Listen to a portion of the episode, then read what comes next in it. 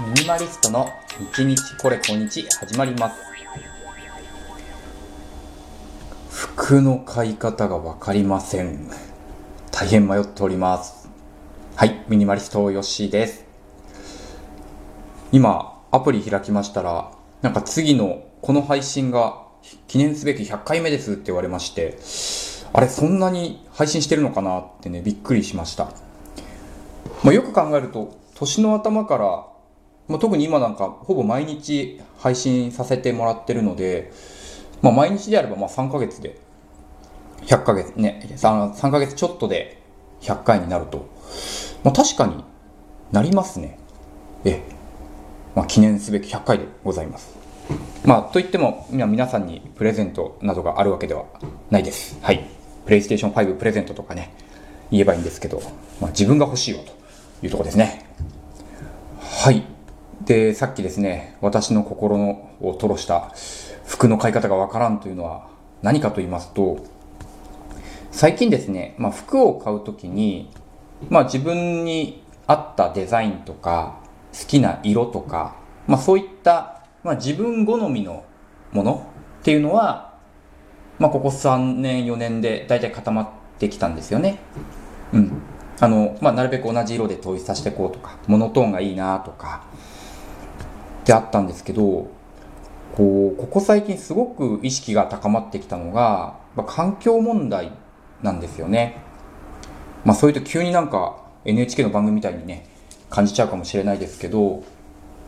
その自分のために着る、あとまあ他人に見せるために着るっていう着方もあるんだけど、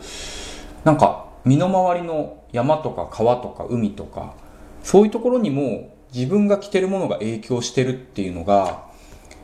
まあ方々の記事とか本でこう事実が出てくると、まあ、ちょっとこれ考えなきゃなって思い始めました。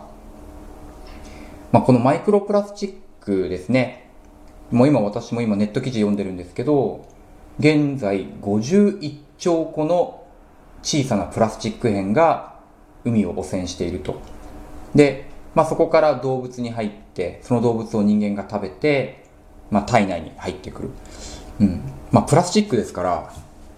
まあ、どうですかね、プラスチックのケースをバクバク食べて体に何もないかって、ちょっと思えないですよね。もうここは想像の域なんですけど、私も研究者ではないですから。うん、これはちょっと嫌だなって思い始めて、まあ、他の人にそういう何ですかね、合成繊維の服を買うのやめてくださいっては言えないんですけど、自分からはちょっと控えたいなと思うようになりました。できる限り。特にですね、あの、なんか、シワが気にならないような、アンダーウェアとか、靴下とか、まあ、そういったものであれば、例えばそういうのってアイロンかけだかけないとね、ちょっとシワが出ちゃいますけど、そんなに見せるものではないので、うん、そういうところから変えていきたいと思ってるんですよね。まあ、とはいえですね、これ、ほとんど僕が買ってるもの入ってしまうんですよ。ポリエステル、ナイロン、アクリル。特にアクリルはとんでもなくマイクロプラスチックを放出すると。うん。これ、10年ぐらいしたらもう使用禁止になるんじゃないですかね。アクリル繊維というのは。本当にそのぐらいの数字が出てるようですね。で、まあ私普段はそのアンダーウェアはユニクロで買ってたんですけども、で、ユニクロで特にポリエステルを選んでたんですね。まあ、汗をかいても乾きやすいし、洗ってももうシワにならずにすぐパッとなるから、まあ、使い勝手は最高なんですよ。なので、平均的にはクローゼットの中身の60%ぐらいが合成繊維だと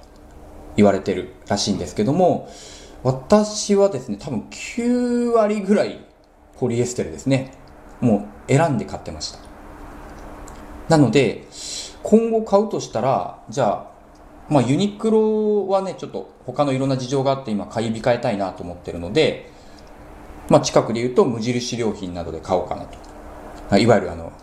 なんですか、無印大好き人間に近づいていくわけです。なんかミニマリストと親和性が高いみたいですね。はい。とうとう私も、はい、無印だらけになるかもしれません。まあ、とはいえ、どうですかね無印やっぱりあの昔から環境に意識が高かったのか無印の服って確かにポリエステル系とかすごい少ないんですよ。もう綿花100%とか綿が96ポリエステル4%とか。もう本当に今回の目標にはぴったり合う服ばかりなんです。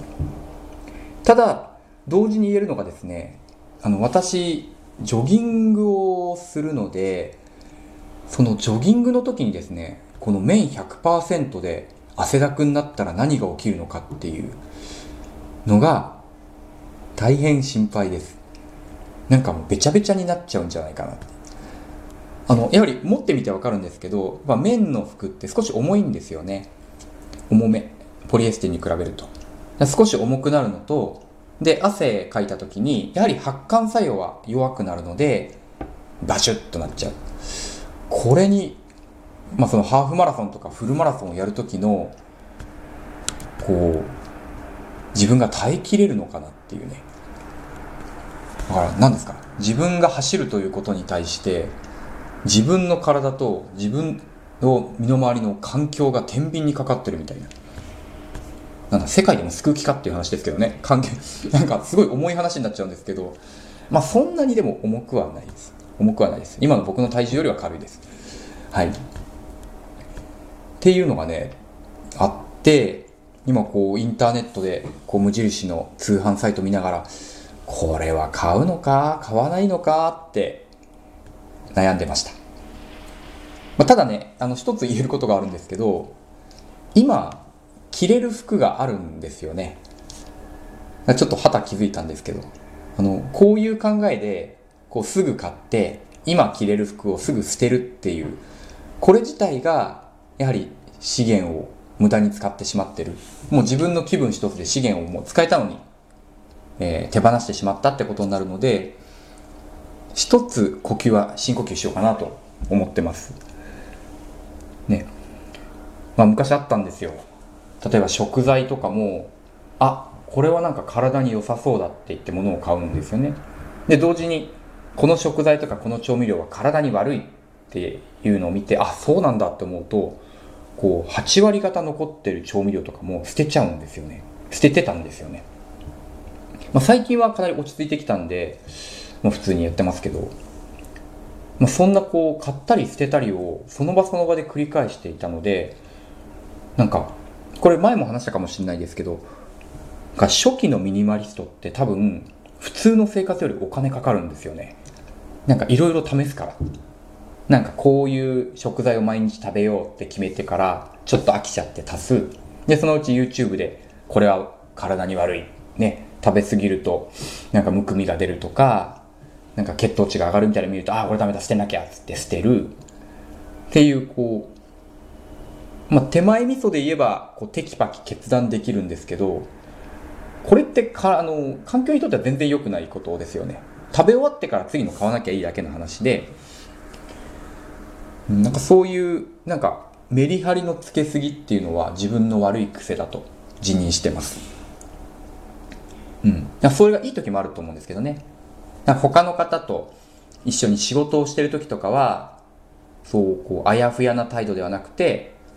左に行きましょう右に行きましょうと伝えた方がもう誰にとっても分かりやすい、ね、理解しやすくなりますから。それがいいと思う。ね。徳川家康か誰かがなんか決める時ははっきり決めろ。ただし迷う時は一人でぐじぐじ長く悩めみたいなことを言ってましたね。資源ですねあれは。うん。やっぱりみんなと悩んでると本当みんなが混乱してしまうので一人で悩んでで、えー、しっかり決まったらはっきり。こっちに行くぞって。示した方が周りの方にとってもいいうんなんか昔の人からねそんな教えがあったみたいですはい。まあ、服、服の話からね、徳川家康まで広げてしまいました。はい。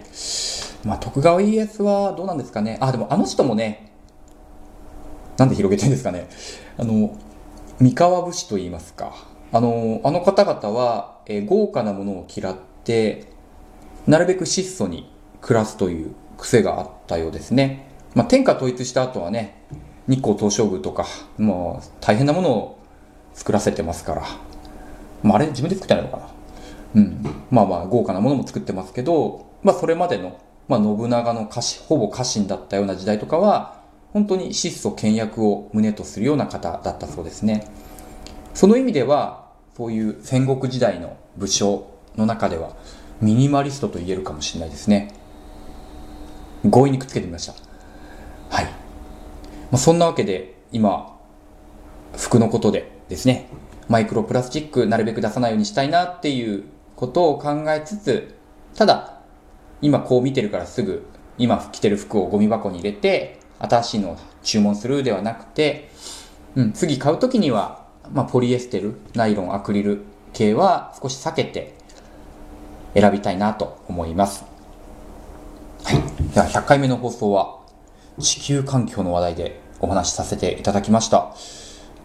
皆さんはどんな服を普段買われてますか、まあ、もしくはどんな観点で買ってますか？かな、えー、私は日々ちょっと変わり続けてますけども、また皆さんのご意見教えてください。以上、ミニマリストヨッシーでした。今日もありがとうございました。